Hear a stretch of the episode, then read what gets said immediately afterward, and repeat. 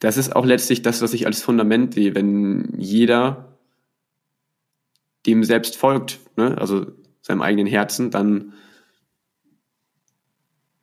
dann wird alles andere halt automatisch sich halt auch entwickeln. Ne? Dann folgst du dem, was dir wirklich wichtig ist und was soll dann noch kommen? Hier ist Christoph Mauer und du hörst 100% den Podcast über Fokus bei der Arbeit, Achtsamkeit im Alltag und hin und wieder auch über die grundsätzlichen Fragen des Lebens. Heute spreche ich mit Tim Locklear. Er ist ein junger Unternehmer und bringt gerade seine erste Produktlinie heraus.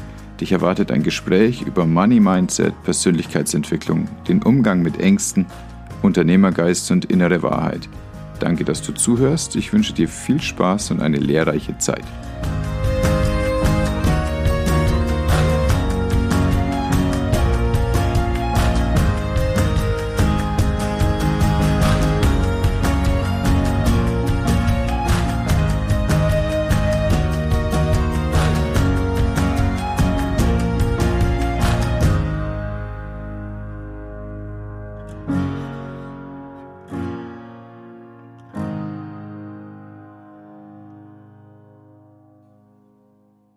Und ich spreche heute mit Tim Locklear. Herzlich willkommen, Tim. Ich bin super gespannt auf unser Gespräch. Ich bin super gespannt auf dich und jeder, der zuhört, darf genauso gespannt sein. Willkommen. Hallo. Wir kennen uns von der On the Stage und du warst der Jüngste in der Runde und du warst aber einer sicherlich mit der stärksten Energie, mit der größten Vision und mit schon ganz konkret umgesetzten Sachen. Ich möchte über all diese Sachen mit dir sprechen. Erzähl mir bitte aber einfach, damit jeder Zuhörer, jede Zuhörerin das so ein bisschen in Kontext packen kann. Wer bist du? Wo kommst du her? Wie alt bist du? Was machst du? Also, ich bin Tim Lockleer. Ich komme aus Schleswig-Holstein. Ähm, was mache ich? Ich bin Unternehmer. Äh, ich habe neben dem Abitur zusammen mit äh, meinem Geschäftspartner den ich während dem Abitur kennengelernt habe, ein Unternehmen gegründet. Und zwar Locklear. Und wir machen halt nachhaltige Geldbörsen. Wie alt bist du denn jetzt gerade? Ich bin, ich bin 20. Du bist 20. Du hast genau. während der Abiturzeit ein Unternehmen gegründet. Du machst Geldbörsen. Lass uns über Unternehmerspirit und Money Mindset sprechen. Denn Bitte? warum denn Geldbörsen? Ist, das, äh, ist Geld aufbewahren ein wichtiges Thema? Oder was war denn der Grund, was ihr, warum ihr euch mit Geldbörsen auseinandergesetzt habt? Ja, Okay, ähm, die Story ist ein bisschen konfus. Und zwar, wie wir, wie wir auf Geldbörsen gekommen sind. Ähm, ja, also es hat gar nicht irgendwie einen besonderen Grund, dass wir jetzt Geldbörsen genommen haben. Die Idee, die wir damals zuerst gehabt haben, ist wirklich einfach nur gewesen, ey, lass uns ein Unternehmen starten. Das ist erstmal so dieses Fundament, diese fundamentale Idee gewesen. Ähm, ich hatte nämlich halt immer in der Schule, ja, mir hatte halt immer so dieses intrinsische Gefühl, äh, dieses intrinsische Gefühl der Lust, sag ich mal, ge gefehlt. Und ähm, ja, ich bin an sich ein total kreativer Mensch und wollte halt einfach selbst irgendwas machen, irgendwas auf die Beine stellen. Und äh, da haben uns, äh, habe ich mich halt mit Björn, das ist mein Geschäftspartner, ähm, ja, haben wir uns halt einfach gefunden. Ähm, und dann, ja, ich kann mich noch ziemlich gut dran erinnern, wir standen so auf der Bushaltestelle und auf einmal ging es mir so durch den Kopf, so Björn, wir müssen ein Unternehmen gründen. und erst daraus ähm, hat sich dann ja alles sozusagen entwickelt. Wir haben zuerst einfach die Idee gehabt, so, weil das war halt gerade so dieses typische, ne, ähm, was viel auf YouTube auch zu sehen ist, ähm, mit ähm, startet ein eigenes FBA-Business ähm, ähm, über Amazon, ne, kannst du halt viel Geld verdienen, was auch immer. Ähm, aber bei uns hat sich halt dann ganz automatisch so entwickelt, dass wir, also das war halt auch unsere erste Idee, dass wir über Amazon Fulfillment, ähm, das über das Programm von denen, ähm, dass wir da halt Produkte verkaufen wollen. Das ist auch FBA, ne? Fulfillment bei Amazon. Das ist das, was du gerade meintest. Das ist sozusagen die erste Idee gewesen. Und sozusagen daraus hat sich erst unsere ganze Vision halt dann entwickelt mit Locklear, dass wir halt etwas für Nachhaltigkeit tun wollen, weil dann habe ich halt noch parallel das Buch gelesen, Kopf steht Kapital. Und da wird halt das Entrepreneurship sehr schön beschrieben. Ähm, ja, und da habe ich dann gelernt oder auch mir einfach die kreativen Anreize geholt, wie ich ein Konzept entwickeln kann, was halt so marktfähig ist, dass es am Markt erfolgreich äh, Erfolg hat.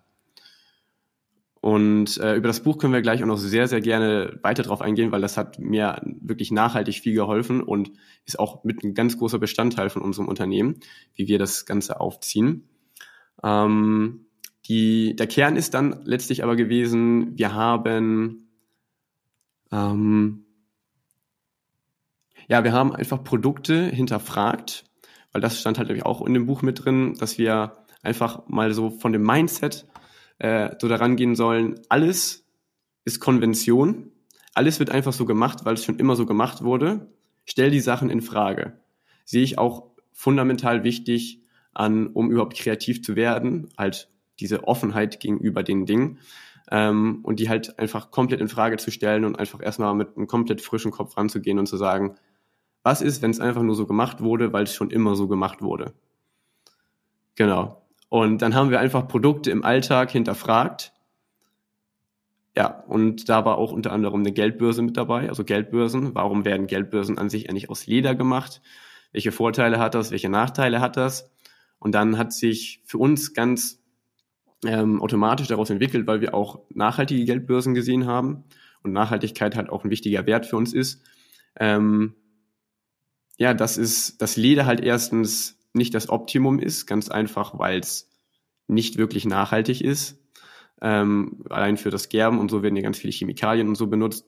Ähm, und um sozusagen wirklich nachhaltiges und ethisch reines Leder zu bekommen, da bräuchte, bräuchten wir halt schon echt, ähm, es ist schon echt, echt teuer dann so teuer. Also das, solches Leder, das gibt's halt in der Regel nicht. Ähm, Genau, und dann haben wir uns letztlich auf die Suche gemacht, weil wir gesehen haben, es gibt nachhaltige Geldbörsen, die sehen aber in der Regel unserem Geschmack nach nicht so schön aus.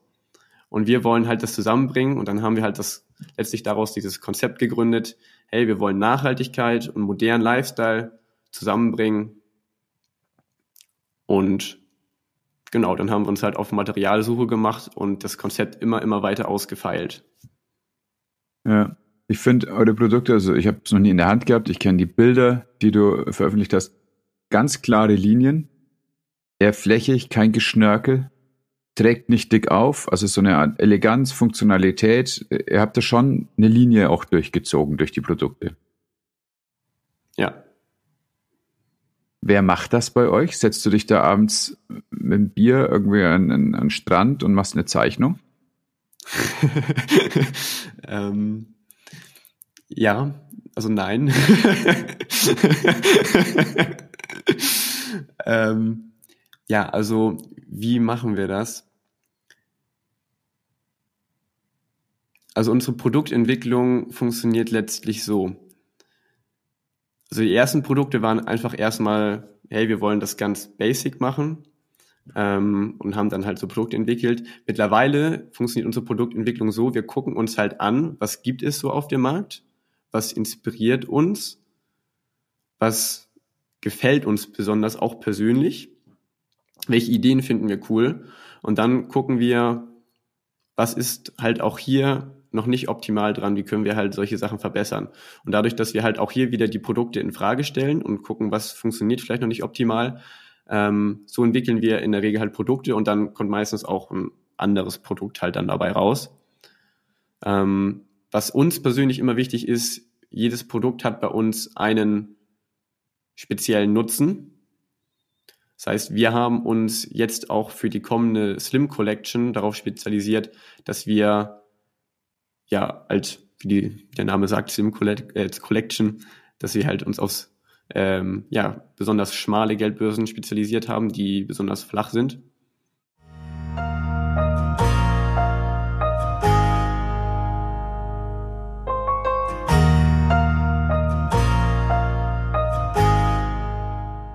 Kann mir noch nicht ganz genau vorstellen. Äh, hast du dann Leute, denen du die Aufträge gibst zum Entwickeln nach deinen Ideen? Also ich mache jetzt keine mhm. Konkurrenz, ich will keine Geldbörsen entwickeln, ne? aber möglicherweise will ich irgendwann mal was entwickeln. Da, da ja. brauchst du irgendein Netzwerk. Und jetzt hast du vorhin gesagt, Kopf schlägt Kapital. Mhm. Also du musst irgendwie offensichtlich deine Ressourcen pfiffig einsetzen, wenn du nicht mit Kapital einfach voll draufballern kannst. Wie setze ich denn für so eine Entwicklung von einem Design, aber auch äh, dann von dem ganzen Herstellungsprozess? Es geht ja auch stark darum, dann eine, eine Supply Chain aufzubauen, sodass das wirklich am Schluss ein Produkt ist und nicht nur eine luftige Idee, die zum Beispiel abends am Strand bei einem Bier entsteht. Wo ja. bekommst du denn da Leute her? Wie kannst du die denn anleiten, dass die das so machen, dass du es machst? Und wie viel von deiner eigenen Handarbeit, von deinem eigenen Schweiß steckt denn da drinnen? Oder ist es nur Grips, was von dir drin steckt? Mhm. Also wir haben das, wir arbeiten mit einem Partner in Deutschland zusammen. Ähm, genau, wir haben halt eine Feintechnerei in Deutschland, mit der wir zusammenarbeiten. Und auch bei den ersten Modellen, ich habe halt die ganzen Modelle halt selbst vorgezeichnet, auch auf Millimetermaß. Wobei die Feintechner, die haben natürlich dann, oder die Feintechnerinnen, die haben natürlich dann ja schon noch mehr Kompetenz, so dass sie denen halt noch auffällt, das muss vielleicht hier noch ein Tick anders gemacht werden, das muss hier noch anders gemacht werden.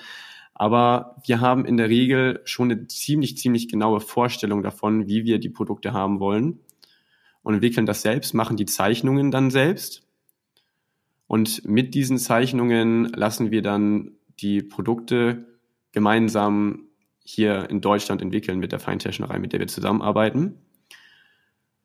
Und es ist auch wirklich so, dass da sehr viel Arbeit drin steckt, denn ja, wir machen halt die Modelle, wir lassen die auch mehrfach halt anfertigen, weil es ist ja auch so, weil wir jetzt so innovativere Sachen ausprobieren, also wirklich auch so Modelle, die du vor und so noch nicht gesehen hast. Ähm, ja, ist es, kommt es halt auch mal vor, dass eine Sache, die ich jetzt so im Kopf habe, dann in der Realität sich nicht so richtig umsetzen lässt oder zumindest nicht auf diese Art und Weise. Äh, und dann müssen wir es natürlich nochmal machen. Also nur ein Beispiel jetzt das Snip Wallet, was wir gerade fertig entwickelt haben.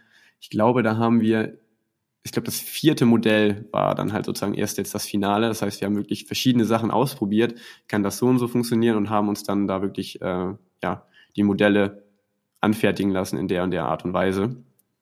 Ja. Aber wir haben dafür auch schon ja ein bisschen mehr Kapital auf jeden Fall auch verwendet.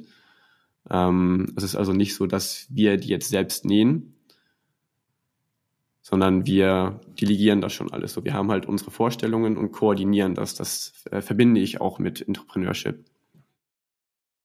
Bei jungen Startups ist es oft so, dass die ersten Kapitalgeber die drei F sind.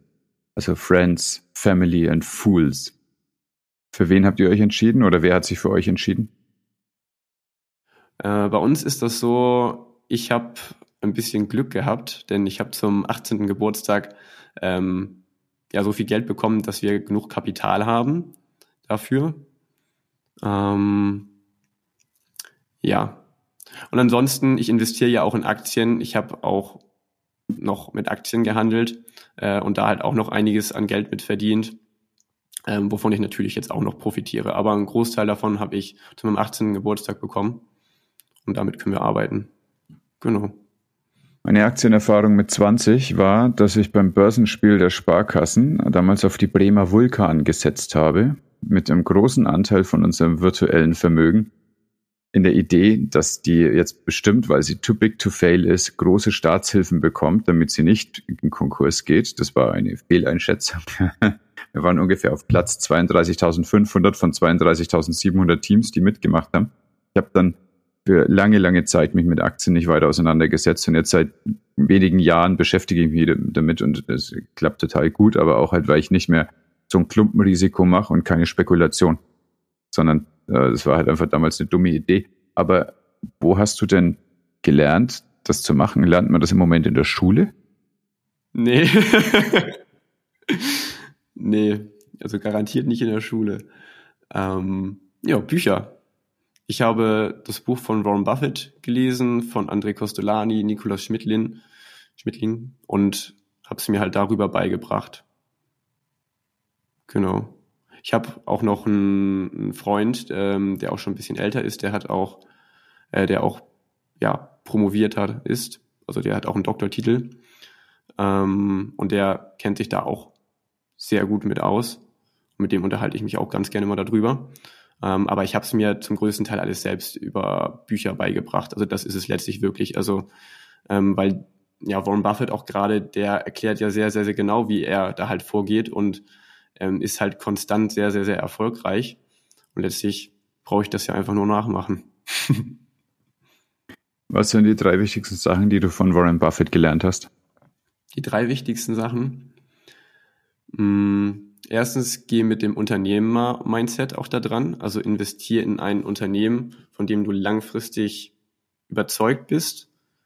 Ähm, also sieh es nicht irgendwie als Wertpapier oder guck, er, ihm ist halt auch der Kurs egal, sondern es ist halt wirklich, äh, sieh es als Unternehmer und sei unternehmerisch davon überzeugt, weil langfristig passt sich halt der Kurs dann dem Unternehmen an. Ähm, das ist die wichtigste Sache auf jeden Fall.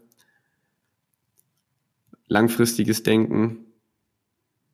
Also, weil halt auf, auf kurze Sicht sind die Kurse halt sehr, sehr volatil. Ne? Und ähm, langfristig, wenn du dir den inneren Wert ausrechnest, wirst du halt erfolgreich sein. Und die dritte Sache ist Focus Investing. Also gucke dir die Unternehmen ganz genau an. Sei halt, wie gesagt, als Unternehmer davon überzeugt und dann investiere halt auch sehr mit Fokus. Das heißt, so vier bis zehn, je nachdem wie viel Geld du hast, vier bis zehn Unternehmen so und dann halt da halt auch größere Mengen, weil wenn du halt schon ein wirklich, wirklich gutes Unternehmen gefunden hast, dann halt auch da wirklich Geld investieren.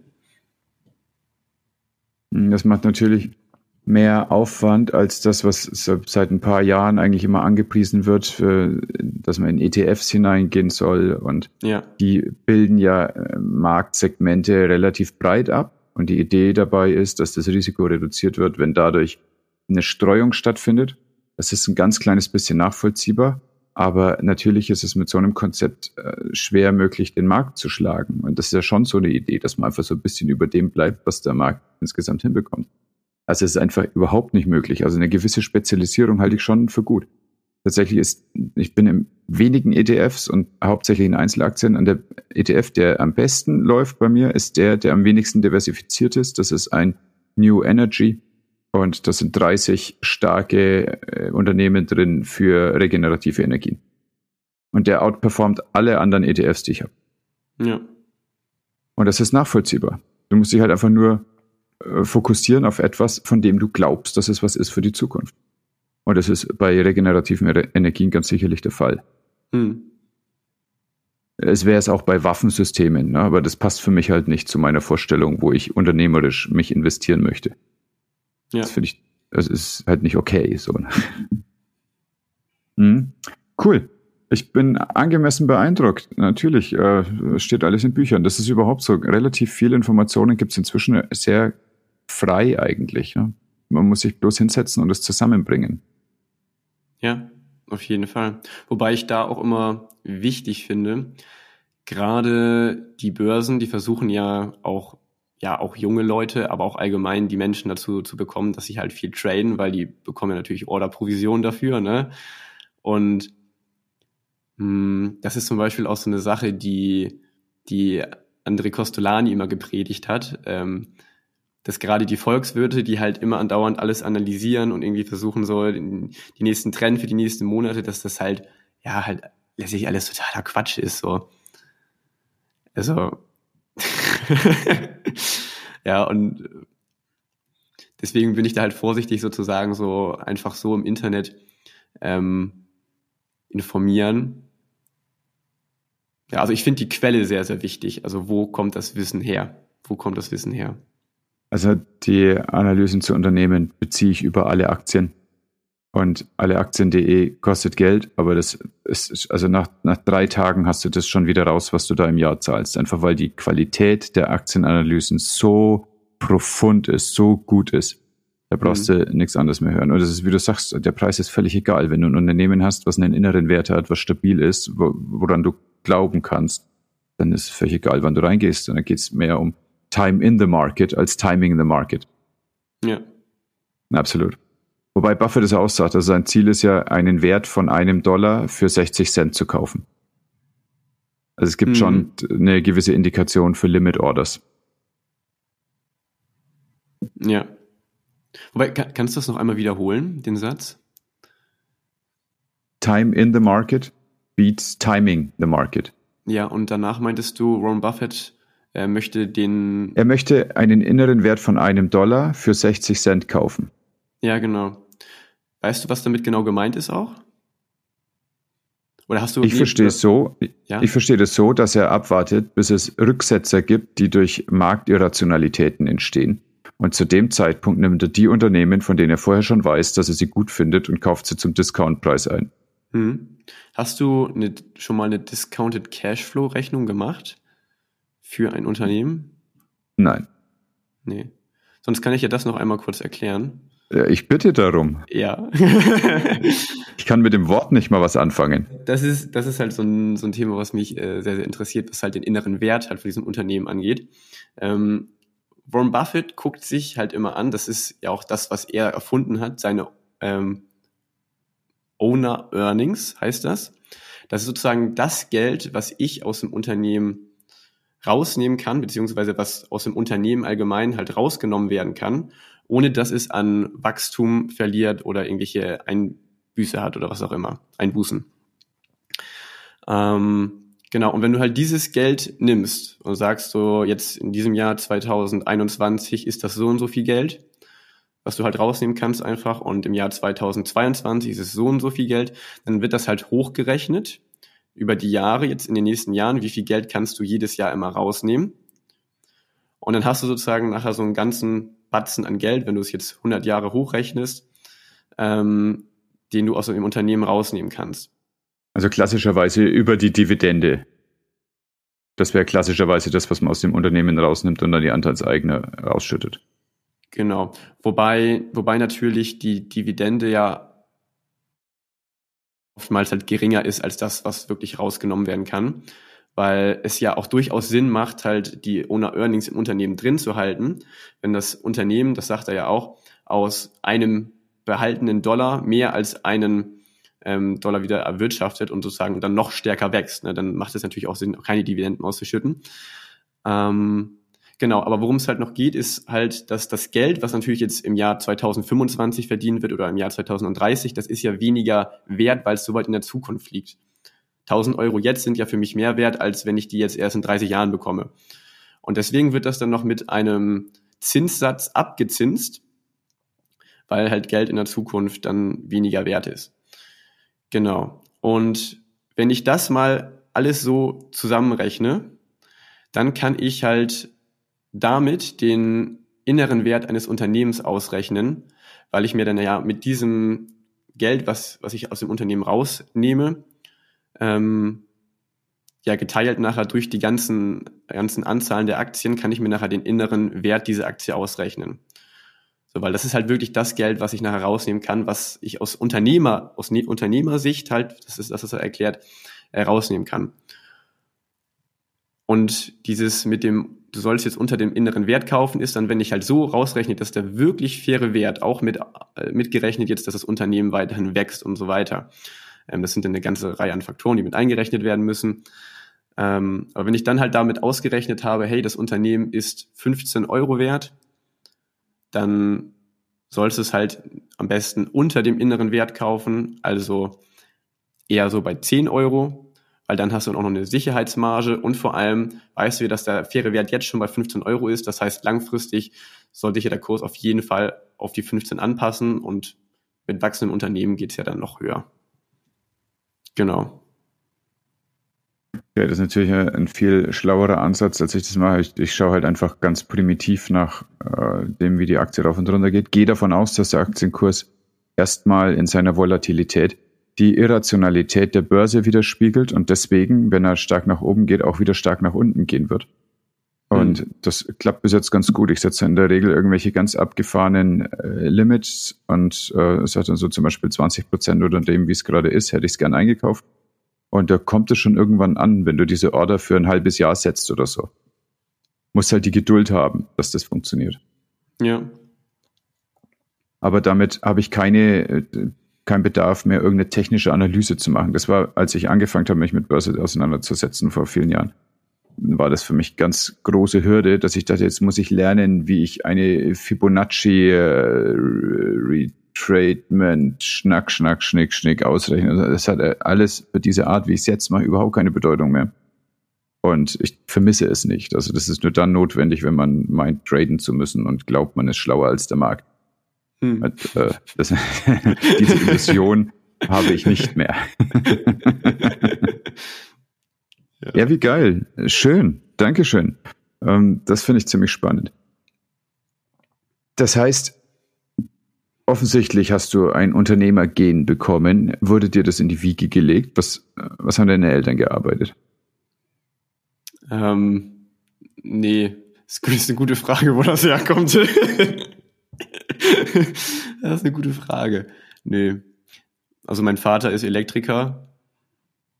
So, ja, genau. Und ähm, meine Mutter, ja, die war auch, die hat lange Zeit, glaube ich, an der Kasse gearbeitet. Ja. Und dann äh, sitzt der kleine Lockler an der Bushaltestelle und sagt, wir müssen Unternehmer werden. Richtig. wie, wie hat dein Freund darauf reagiert? War der sofort Feuer und Flamme? Mm, gute Frage.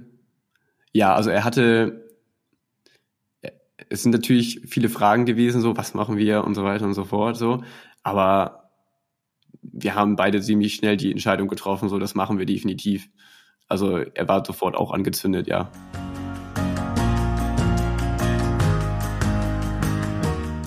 Das ist ja letztlich eine Art Disruption, was ihr hier machen wollt. Also ihr nehmt was, was an sich schon gibt und guckt, dass ihr es besser macht, anders macht, neu denkt. Also ähm, nicht einen komplett neuen Markt machen, sondern den Markt so durcheinander bringen, dass den Leuten klar wird, dass es mit euch besser läuft. Da habe ich erstmals durch Christiansen vorgelesen, der hat, der hat eigentlich ganz schöne Analysen gemacht davon, wie das in der Chipindustrie funktioniert. Aber das sind alles so mega Firmen gewesen, die er da analysiert hat, wo er gezeigt hat, was für Prozesse passieren, dass ein Markt disruptiert wird. Glaubst du, dass euer Vorteil gerade in dem ist, dass ihr so klein seid? Oder ist es jetzt was, wo du das Gefühl hast, okay, die Idee war nice und was passiert aber jetzt? Wo geht's jetzt hin als nächstes? Hm.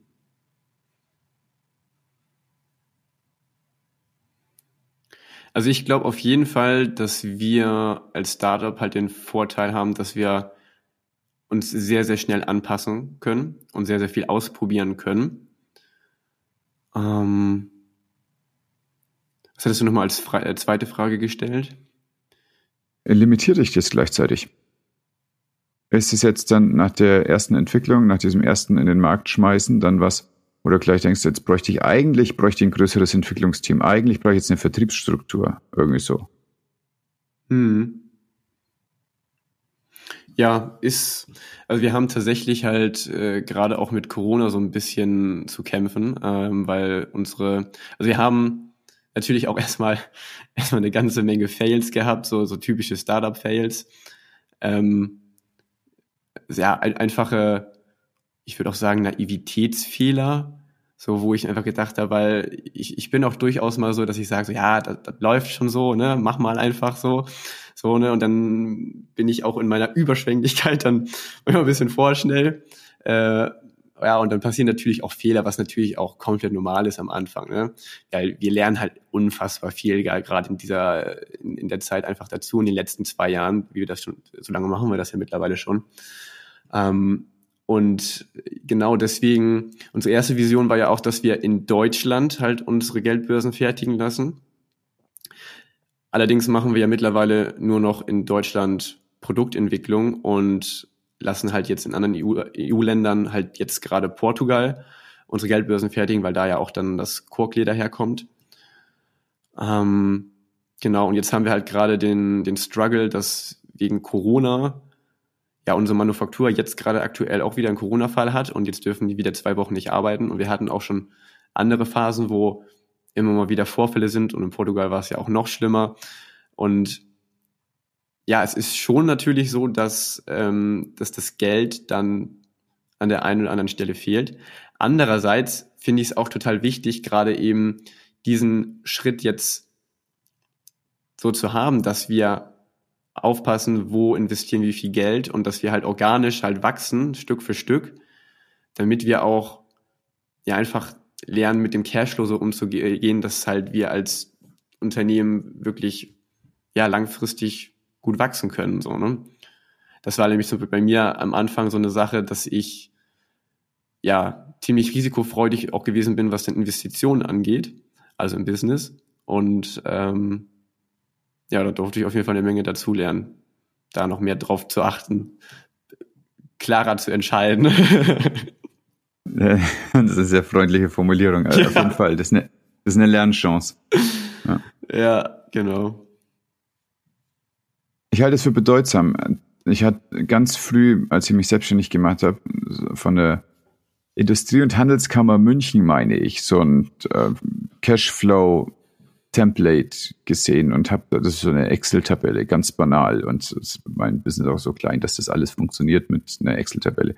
Hm. Und habe dann gelernt, wie bedeutsam das ist, dass der Cashflow funktioniert. Ansonsten ist die beste Idee nichts wert, wenn dir irgendwann der Cashflow ausgeht. Ja, genau. Und, und dann ist halt einfach aus. Und wenn man sich anguckt, was seid ihr eine UG oder GmbH oder wie habt ihr gegründet? Wir sind noch eine GBR. Okay. In der ähm, in der GmbH zum Beispiel ist es ja so, wenn du drei Wochen lang im, äh, also auf Null bist, Minus bist dann mit deinem Geschäftskonto, musst du einfach eine Insolvenz anmelden. Das ist jetzt nicht einfach so, dass man sich das aussuchen kann, sondern das ist dann so. Und hm. da, also wie krass ist das denn? Das macht, finde ich, dann schon einen gewissen Fokus notwendig auf dieses Zahlenwerk, dass es wirklich eine, eine Bedeutung hat, sich darum zu kümmern. Weit weg natürlich von aller Gründerromantik, wie du es gerade beschreibst. So, du zeichnest was und dann äh, riechst du sogar den Duft in der Werkstatt und besprichst mit Leuten irgendwas. Das ist ja schon eigentlich ziemlich lässig und kann man auch cool erzählen. Ne? Aber es mhm. bedeutet eben auch, dass man am Samstagmorgen da sitzt und nochmal die Zahlen äh, vom letzten Monat durchrechnet, um zu gucken, wie das letzte Quartal war. Genau. Das ist bloß keine so schöne Erzählung, ne? deswegen hört man es wahrscheinlich nicht so oft. ja, da. Mh hm diese Realität durfte ich dann auch sehen. ja, absolut. Aber nochmal zum Vorteil für uns als Startup.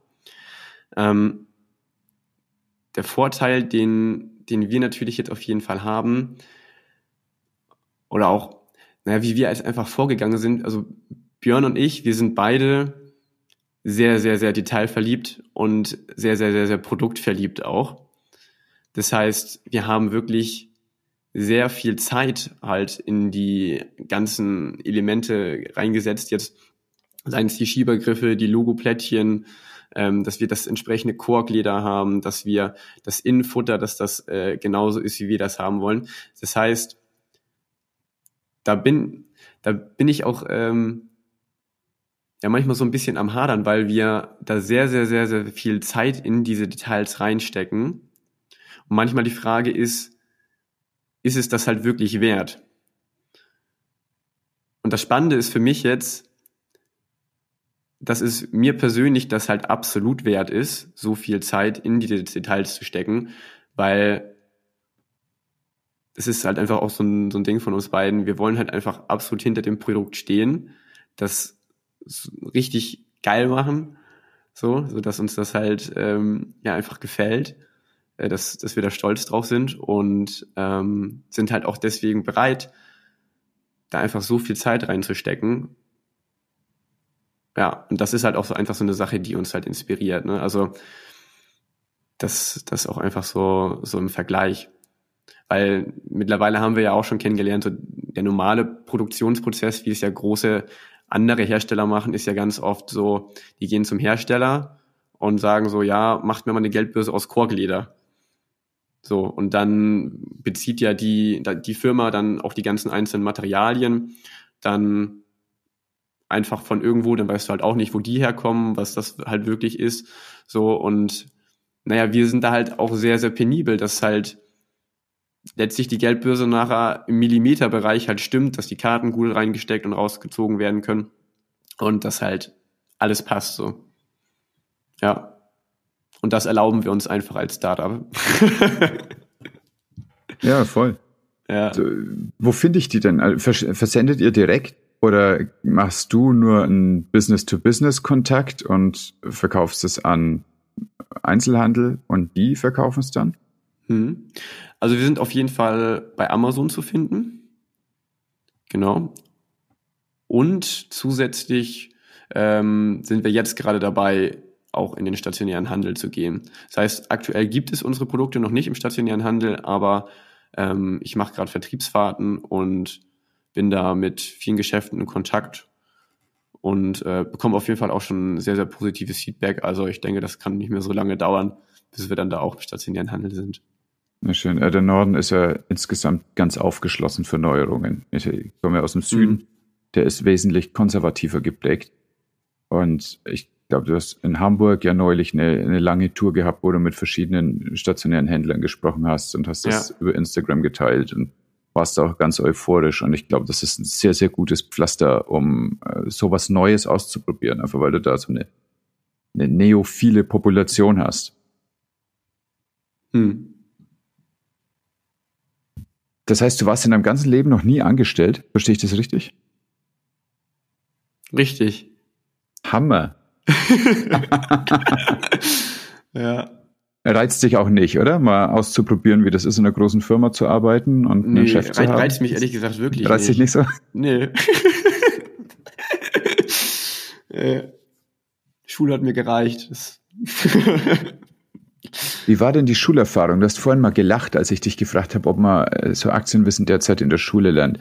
Warst du ein Schüler, der da stromlinienförmig durchgegangen ist durch die Anforderungen des Systems? Oder hast du dich abarbeiten müssen dran, um klarzukommen? Oder ein ganz anderer Weg?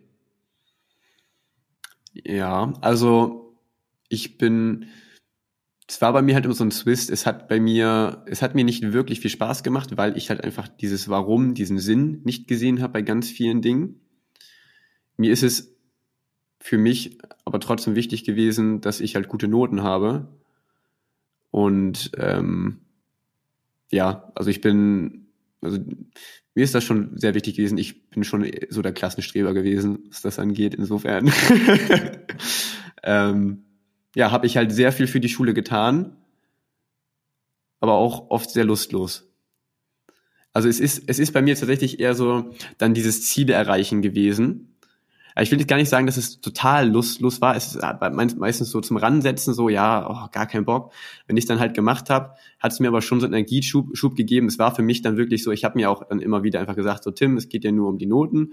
Du willst nachher, dass da eine Eins steht, so, dann strengst du dich halt an lernst das so und Lernen macht mir an sich Spaß.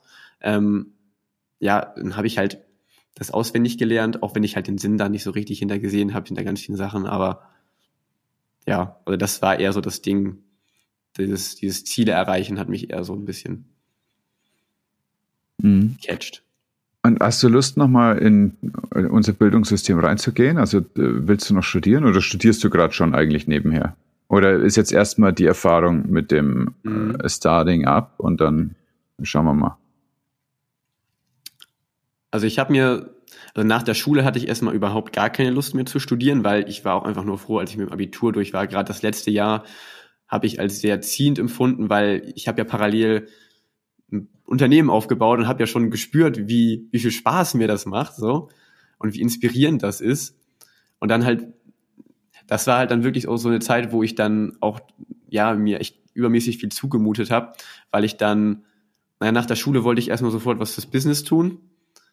Und dann war ja aber auch auf der anderen Seite das ja, jetzt willst du dich ja auch für die Schule anstrengen, so, ne? Und dann habe ich ja natürlich, ja, einfach sehr, sehr viel gearbeitet dann weil ich es einfach parallel dann hinkriegen wollte. Und während der Abiturphase äh, haben wir dann natürlich auch ein bisschen pausiert, was das Unternehmen angeht, also nur noch die nötigen Sachen gemacht, damit wir uns halt aufs Abitur konzentrieren können. Und ja, das war einfach schon so die Phase so, da wusste ich schon, ja, Unternehmertum, das ist mein Ding. Okay, also es gibt kein Fach, auf das du jetzt noch Lust hättest, dann ein Studium dran zu setzen.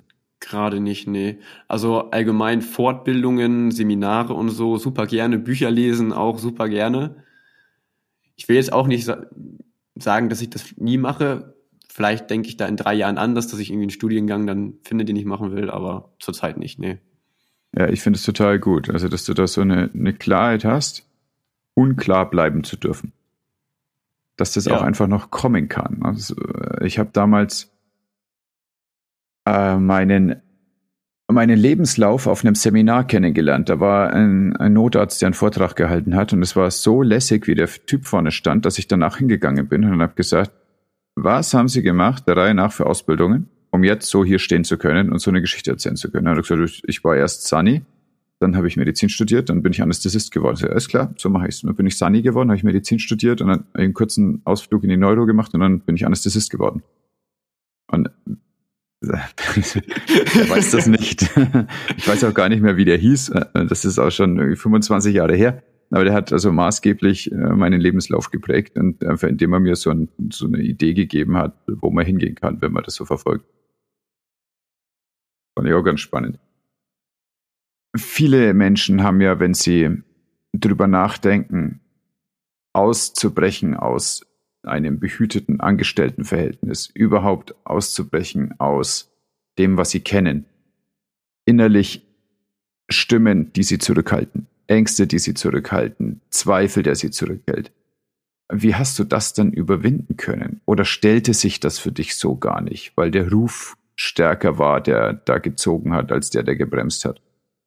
Mhm. Sehr, sehr schöne Frage. Ähm, ja, natürlich habe ich auch noch Ängste. Ähm, bezüglich aber des Unternehmens ist es bei mir wirklich so, dass es, dass es sich äh, für mich in Grenzen hält. Ich glaube, es liegt ähm, halt sehr, sehr viel daran, auch dass ich ja diese Richtung eingeschlagen habe, ein Unternehmen zu gründen, ähm, das ja einfach in welchem Alter war das? Ich glaube, da bin ich 17 gewesen. 17, das war halt 11. Klasse. Ähm, und da bin ich halt einer Frau in, in meinem Leben begegnet. Ähm, das hört sich jetzt schon an, dass meine, meine feste Freundin wäre. Nein. ähm, nein, es, es ist so, äh, ich habe ich habe eine lange Zeit, ähm, unter anderem auch, weil meine Mutter gestorben ist, sehr unter Angstzuständen gelitten ähm, und, und sehr, sehr viele Ängste gehabt. Und ja, weil das, die hatten sich so auch in der Zeit halt immer wieder verstärkt gehabt als Kind. Ich meine, ich glaube, meine Mutter ist gestorben, da war ich neun Jahre alt. Und da hat mir halt, glaube ich, einfach ein Stück weit diese Liebe, diese Sicherheit, diese Geborgenheit gefühlt, äh, gefehlt. Und daraus hat sich bei mir, weil ich auch sehr hochsensibel bin, ja, einfach über die Zeit gewisse Ängste dann entwickelt, die ich mit meinem Verstand dann immer wieder versucht habe zu unterdrücken. Und dadurch sind die halt auch immer, immer stärker geworden. Ähm, so dass ich ja halt echt über, über lange Zeit halt diese Ängste hatte. Und äh, um da jetzt diesen, diesen Umschwung hinzubekommen, dann ist es halt in der elften Klasse gewesen, so gewesen, dass ich ähm, ja meine heutige Mentorin kennengelernt habe.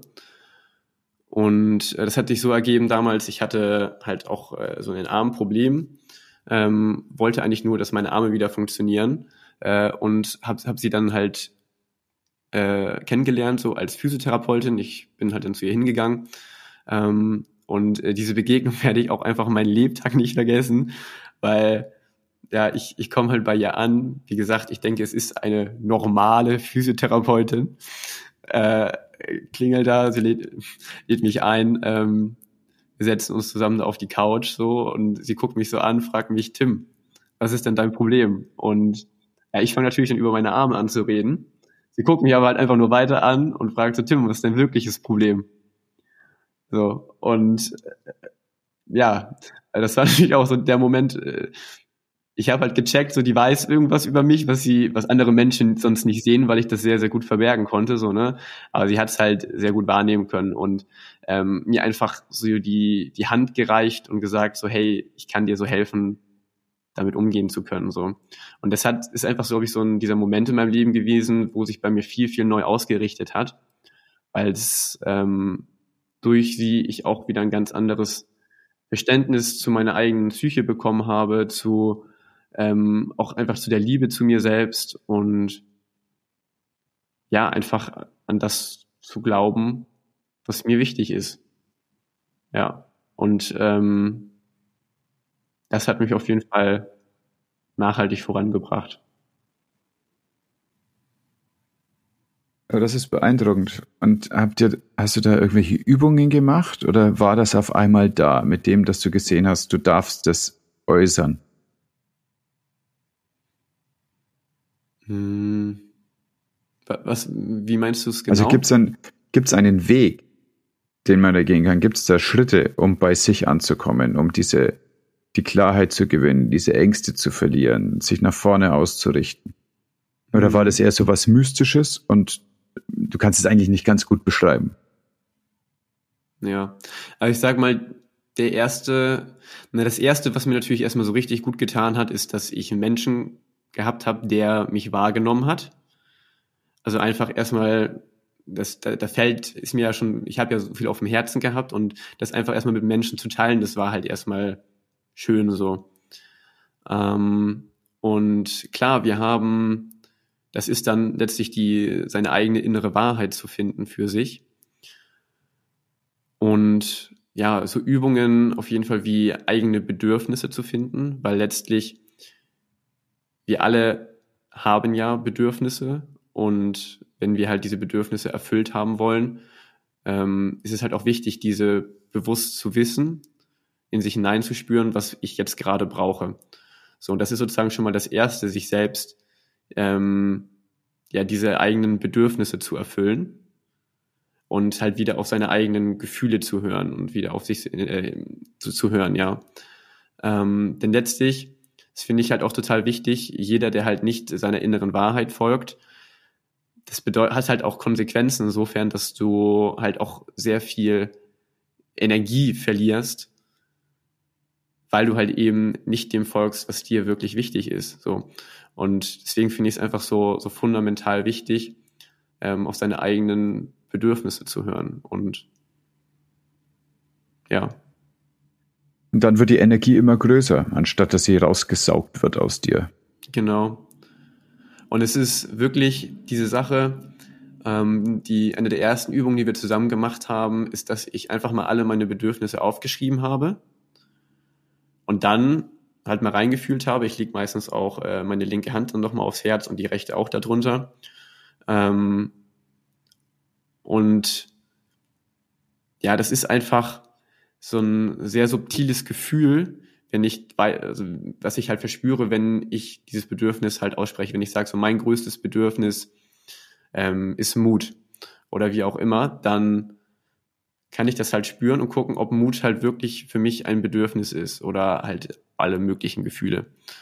So, und, oder auch Dinge. Ja, und ähm, das ist halt einfach auch ja eine, eine gewisse Übung. Ähm, was ich sehr, sehr schön finde, ähm, auch an der Stelle, das ist auch so eine Übung vom Christian Bischoff.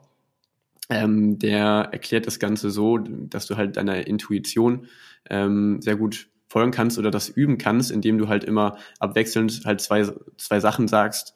Ähm, eine, die erste Sache ist einmal eine Sache, womit du dich selbst identifizieren kannst. Also du sagst, also ich sage jetzt zum Beispiel, ich bin Tim Locklear, 20 Jahre alt, äh, Unternehmer. So, und dann merke ich, dass es eher ein warmes Gefühl ist, wo ich mich sicher fühle. So, damit kann ich mich identifizieren.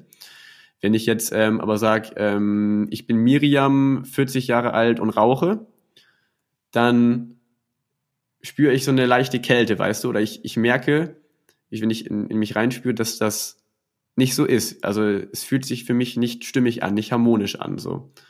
So, und ähm, genau, das ist halt auch eine sehr schöne Übung, ähm, wie jeder das für sich üben kann.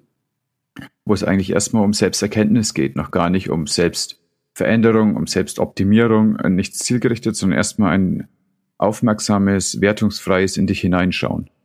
Genau, ja. Und das ist auch letztlich das, was ich als Fundament sehe, wenn jeder dem selbst folgt, ne? also seinem eigenen Herzen, dann, dann wird alles andere halt automatisch sich halt auch entwickeln. Ne? Dann folgst du dem, was dir wirklich wichtig ist und was soll dann noch kommen? ja, was soll da noch kommen? Genau. Was soll da noch kommen? Da kann ja nicht mehr viel passieren. Ja.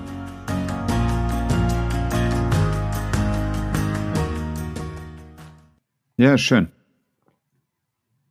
Das ist eine schöne Übung, das werde ich ausprobieren. Ich kenne das sehr gut.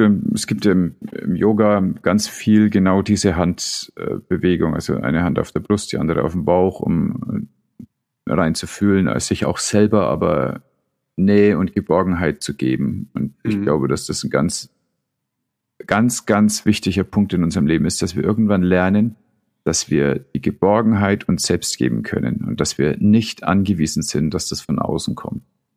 Ja. Denn wenn das von außen kommt, dann kann es dir passieren, dass du wirklich dein ganzes Leben darauf wartet, dass endlich jemand kommt, der dich erlöst. Ja. Aber wir sind keine Prinzessinnen, die auf einen Retter warten müssen. Wir sind Könige und Königinnen. Wir kriegen unseren Scheiß alleine geregelt. Aber dazu muss man es eben machen. Ja, voll gut. Diese innere Wahrheit, ja. Und äh, weißt du schon, wo deine innere Wahrheit dich jetzt weiterhin führen wird? Was sind deine Visionen? Boah, das ist so ein spannendes Thema. Das ist genau das, womit ich mich gerade ja, viel mit auseinandersetze. Ähm, ja, also wie du sicherlich weißt, äh, auf der UTS, ne, auf der On the Stage von, von Tobi, ähm, da habe ich ja, habe ich erzählt, so, ich, ich werde halt äh, zehn Unternehmen gründen, beziehungsweise zehn Teams aufbauen und ja, mit, äh, mit lauter halt 100% Menschen, also Menschen, die intrinsisch motiviert sind und die total Lust haben auf das Projekt. Ähm, und ich glaube, das trifft es sehr, sehr gut. Ich weiß zwar nicht, warum in diesem Moment die Zahl 10 mir in den Kopf kam. So, und äh, würde jetzt auch ja nicht sagen, dass ich mich jetzt darauf äh, versteife, so es müssen genau 10 sein, so. Ne? Wenn es 9 oder 11 sind oder 5 oder 15 ist auch gut. äh, da will ich mir jetzt nicht insofern festlegen, dass es jetzt genau diese 10 sind, aber es trifft an sich halt genau das, was ich halt machen werde. Ähm, und das ist ja Menschen connecten und äh, Teams halt aufbauen. Weil das ist für mich eine Sache, die mich total inspiriert, diese Talente von verschiedenen Menschen zusammenzubringen und halt gemeinsam an etwas zu arbeiten, hinter dem wir stehen können oder hinter dem wir stehen wollen. Und das machst du jetzt auch wieder so, dass du dir einfach Alltagsgegenstände ausschaust und überlegst, was kann ich besser machen? Oder geht es jetzt um ganz andere Sachen dabei? Ist es nicht mehr so haptisch, mhm. sondern ganz anders? Es ist durchaus auch was anderes. Also gerade ist es noch so, ähm, ich überlege gerade meine meiner Mentorin halt ähm, noch zu unterstützen als Manager.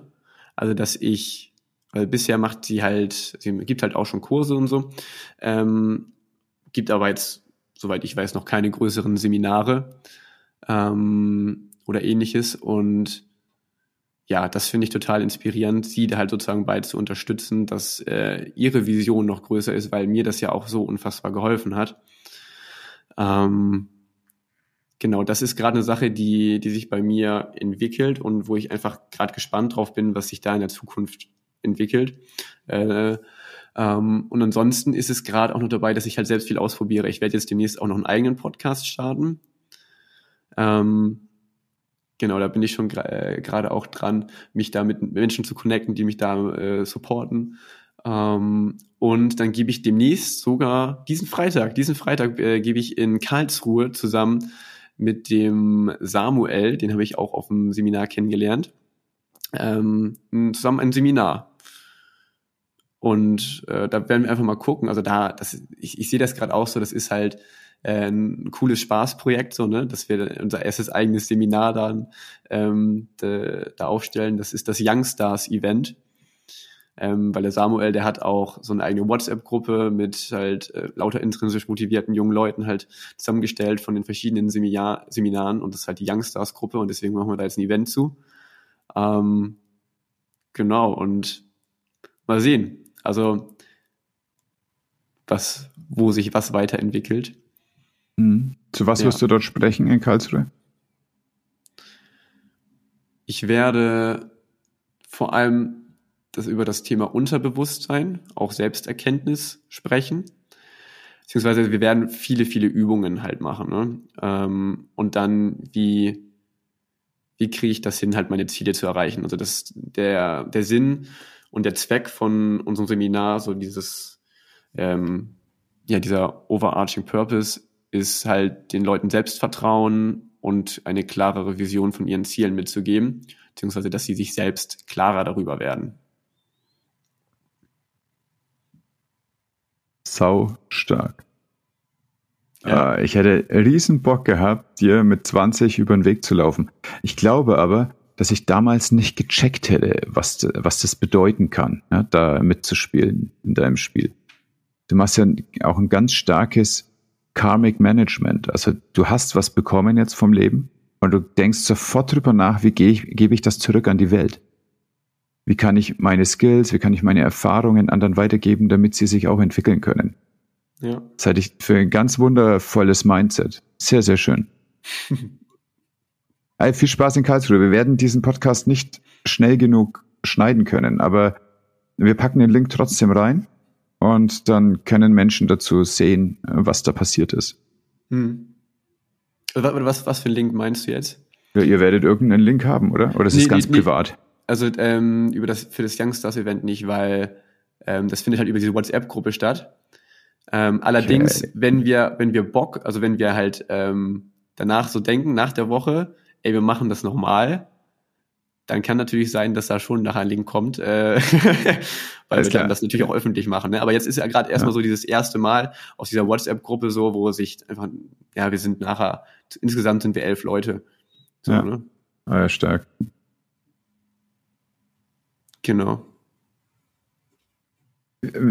Ich hatte mir im Vorfeld aufgeschrieben, dass ich gerne wissen möchte, wie du fokussieren kannst. Aber es klingt für mich so, dass du einfach dann, wenn du was für dich Spannendes gefunden hast, dann kommt der Fokus von alleine. Richtig. Dann lass mich meine Frage präzisieren. Wie findest du Sachen, die du spannend findest? Ich fühle die. Ich, also es ist bei mir wirklich so, ich hinterfrage viel. ich hinterfrage viel und probiere gerne neue Dinge aus. Und dann, wenn sich das gut anfühlt, dann mache ich weiter.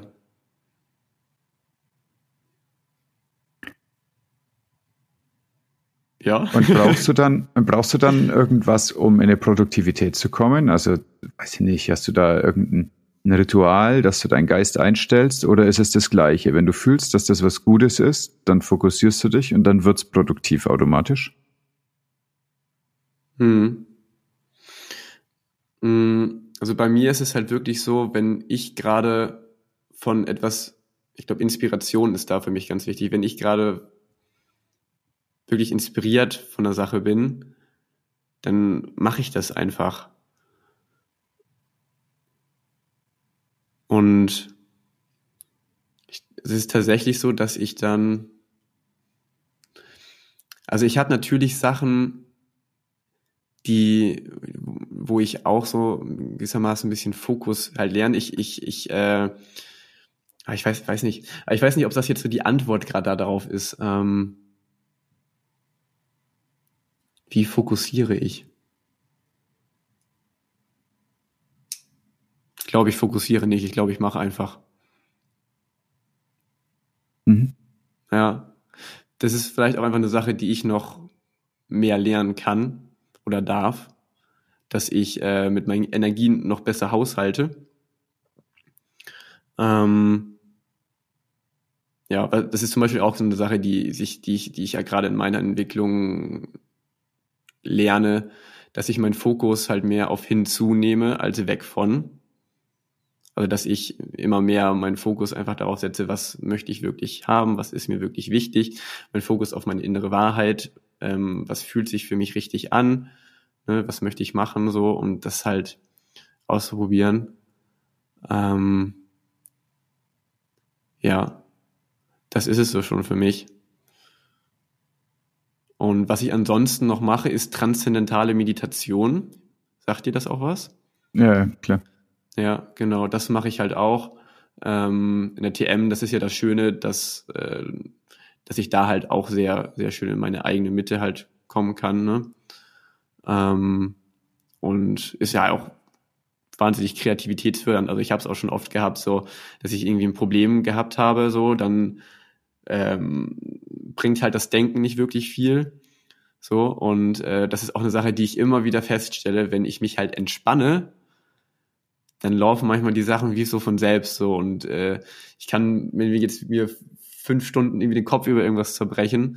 Und manchmal ist es einfach nur Entspannungskurs, meditierst schon und dann kommen einfach die Antworten so und das mit Leichtigkeit. Ähm, ja, aber das ist tatsächlich für mich auch so ein Prozess, den, den ich gerade selbst halt lerne, da noch effektiver zu werden. Weil bisher ist meine größte Effektiv, denke ich, Effektivität einfach meine Inspiration und dass ich ja einfach dieses Flackern in mir habe, dass ich, dass ich, äh, dass ich machen will und halt dann daraus lerne aus den Fehlern, die ich dann mache. Mhm. Ja finde die transzendentale Meditation ziemlich spannend. Äh, Leute aus meiner Familie haben das gemacht über lange, lange Jahre.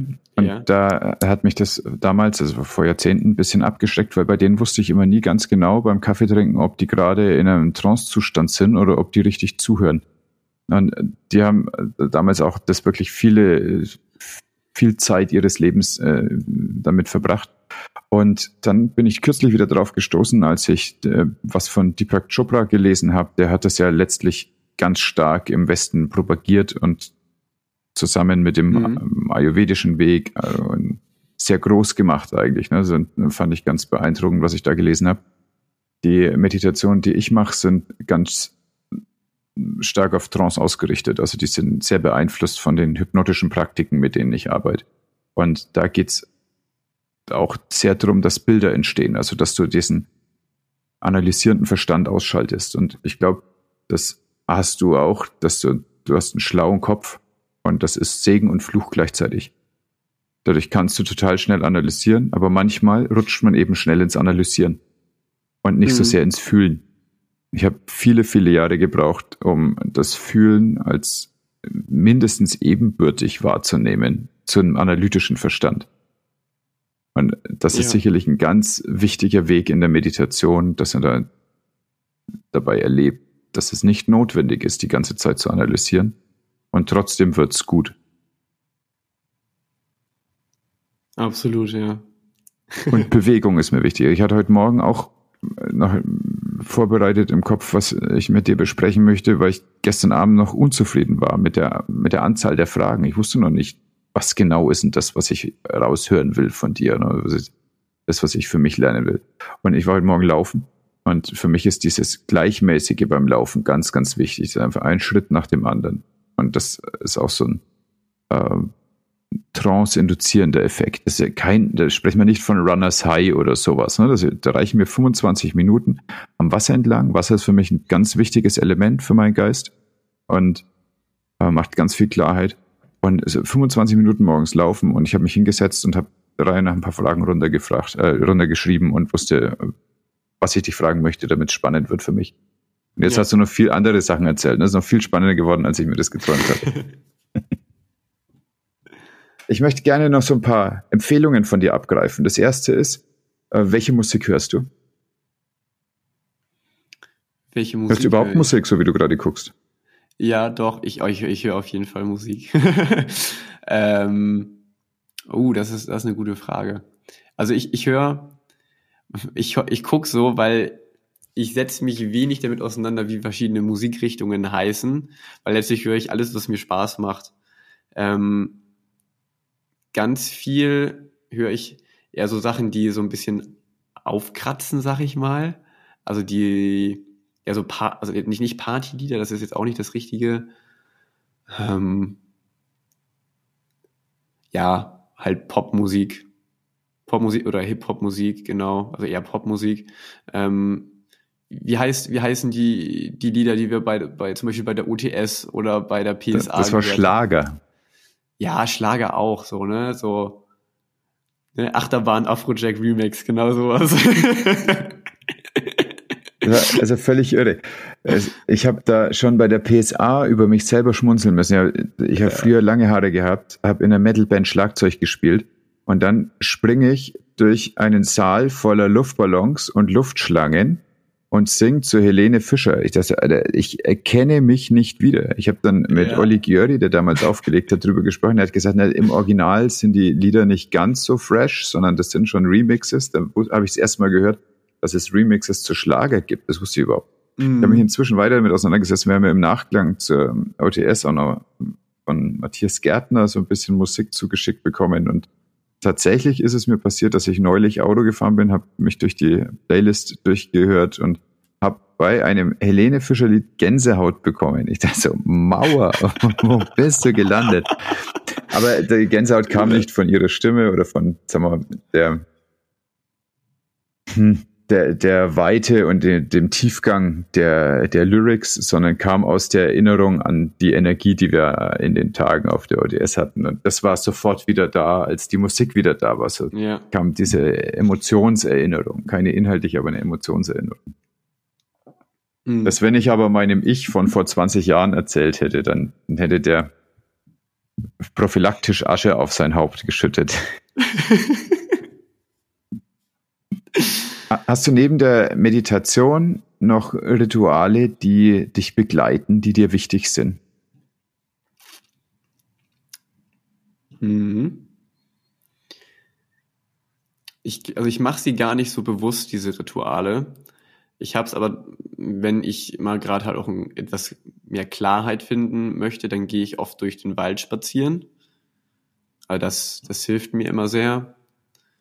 Ähm, gerade, was gerade für mich auch mit einer meiner neueren Rituale ist, ähm, ist ja mit NLP zu arbeiten und halt mich mit mir selbst zu verbinden. Ich mache das, ähm, ich mache meistens morgens und abends eine ziemlich lange Sessions, wo ich einmal ähm, halt TM, also transzendentale Meditation ausübe. Dann, ich weiß gar nicht, wie das heißt, äh, noch, noch so eine andere Meditation, um erstmal sozusagen die Gedanken still zu bekommen. Die mache ich noch vorab. Das ist ähm, dieses Aum selbst zu singen. Ne? Ähm, und genau, halt an, dann davor meistens halt noch ähm, mit NLP zu arbeiten und einfach diese Gefühlsarbeit zu machen, mich selbst in die Gefühle zu bringen, die ich fühlen möchte. Und da habe ich auch wirklich echt, also früher hat mir das fiel mir das viel, viel schwieriger als, als heute, weil umso öfter ich das halt übe und bestimmte Gefühle fühle und die auch ähm, in mir separieren kann, so jetzt, das ist, dann habe ich einfach eine viel, viel mehr Klarheit in mir, wie fühle ich mich und wie kann ich das verstärken und dadurch, dass ich halt das einfach am Üben bin, fällt es mir natürlich auch immer, immer leichter, ne, da auf Resonanz zu gehen. Ja, und das ist gerade so eine Fähigkeit, die ich gerade sehr viel trainiere und das ist deswegen gerade auch noch ein Ritual, was ich meistens abends und morgens mache. Mhm. Ja. Kannst du mir noch einen Satz zu deinem Podcast sagen oder ist es noch zu frisch und zu ungelegt, dieses Ei, um wieder um irgendwas darüber erzählen zu können? Was hast hm. du vor zu machen? Nee, ich glaube, das Ei ist zu, zu frisch. Aha. ich freue mich drauf. Das ist eine super Stimme. Das wird ja. total gut werden, dazu zu hören. Ja, sehr, sehr schön. Ja, cool. Finde ich auch. So, diese Liste, von der ich sprach, die heute Morgen da äh, auf dem äh, Laufweg entstanden ist, ist in meinem Kopf abgearbeitet. Hast du noch was, was dir wichtig ist zu erzählen, rauszutragen? Oder ist erstmal alles gesagt? Es ist alles gesagt. Und damit war wahrscheinlich wirklich alles gesagt. Was waren meine drei wichtigsten Take-Home-Messages? Erstens, Kopf schlägt Kapital. Zweitens, sei verrückt für dein Produkt. Drittens, wenn du deinem Herzen folgst, was kann dann schon passieren? Du findest wie immer in den Show Notes den Zugang zu Tim, also, also Instagram-Account in diesem Fall. Du findest außerdem die Links zu den Büchern, von denen er sprach. Und du findest einen Link zu einer dieser Geldbörsen, über die wir uns unterhielten.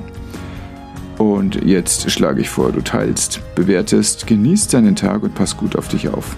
So, und jetzt abschalten.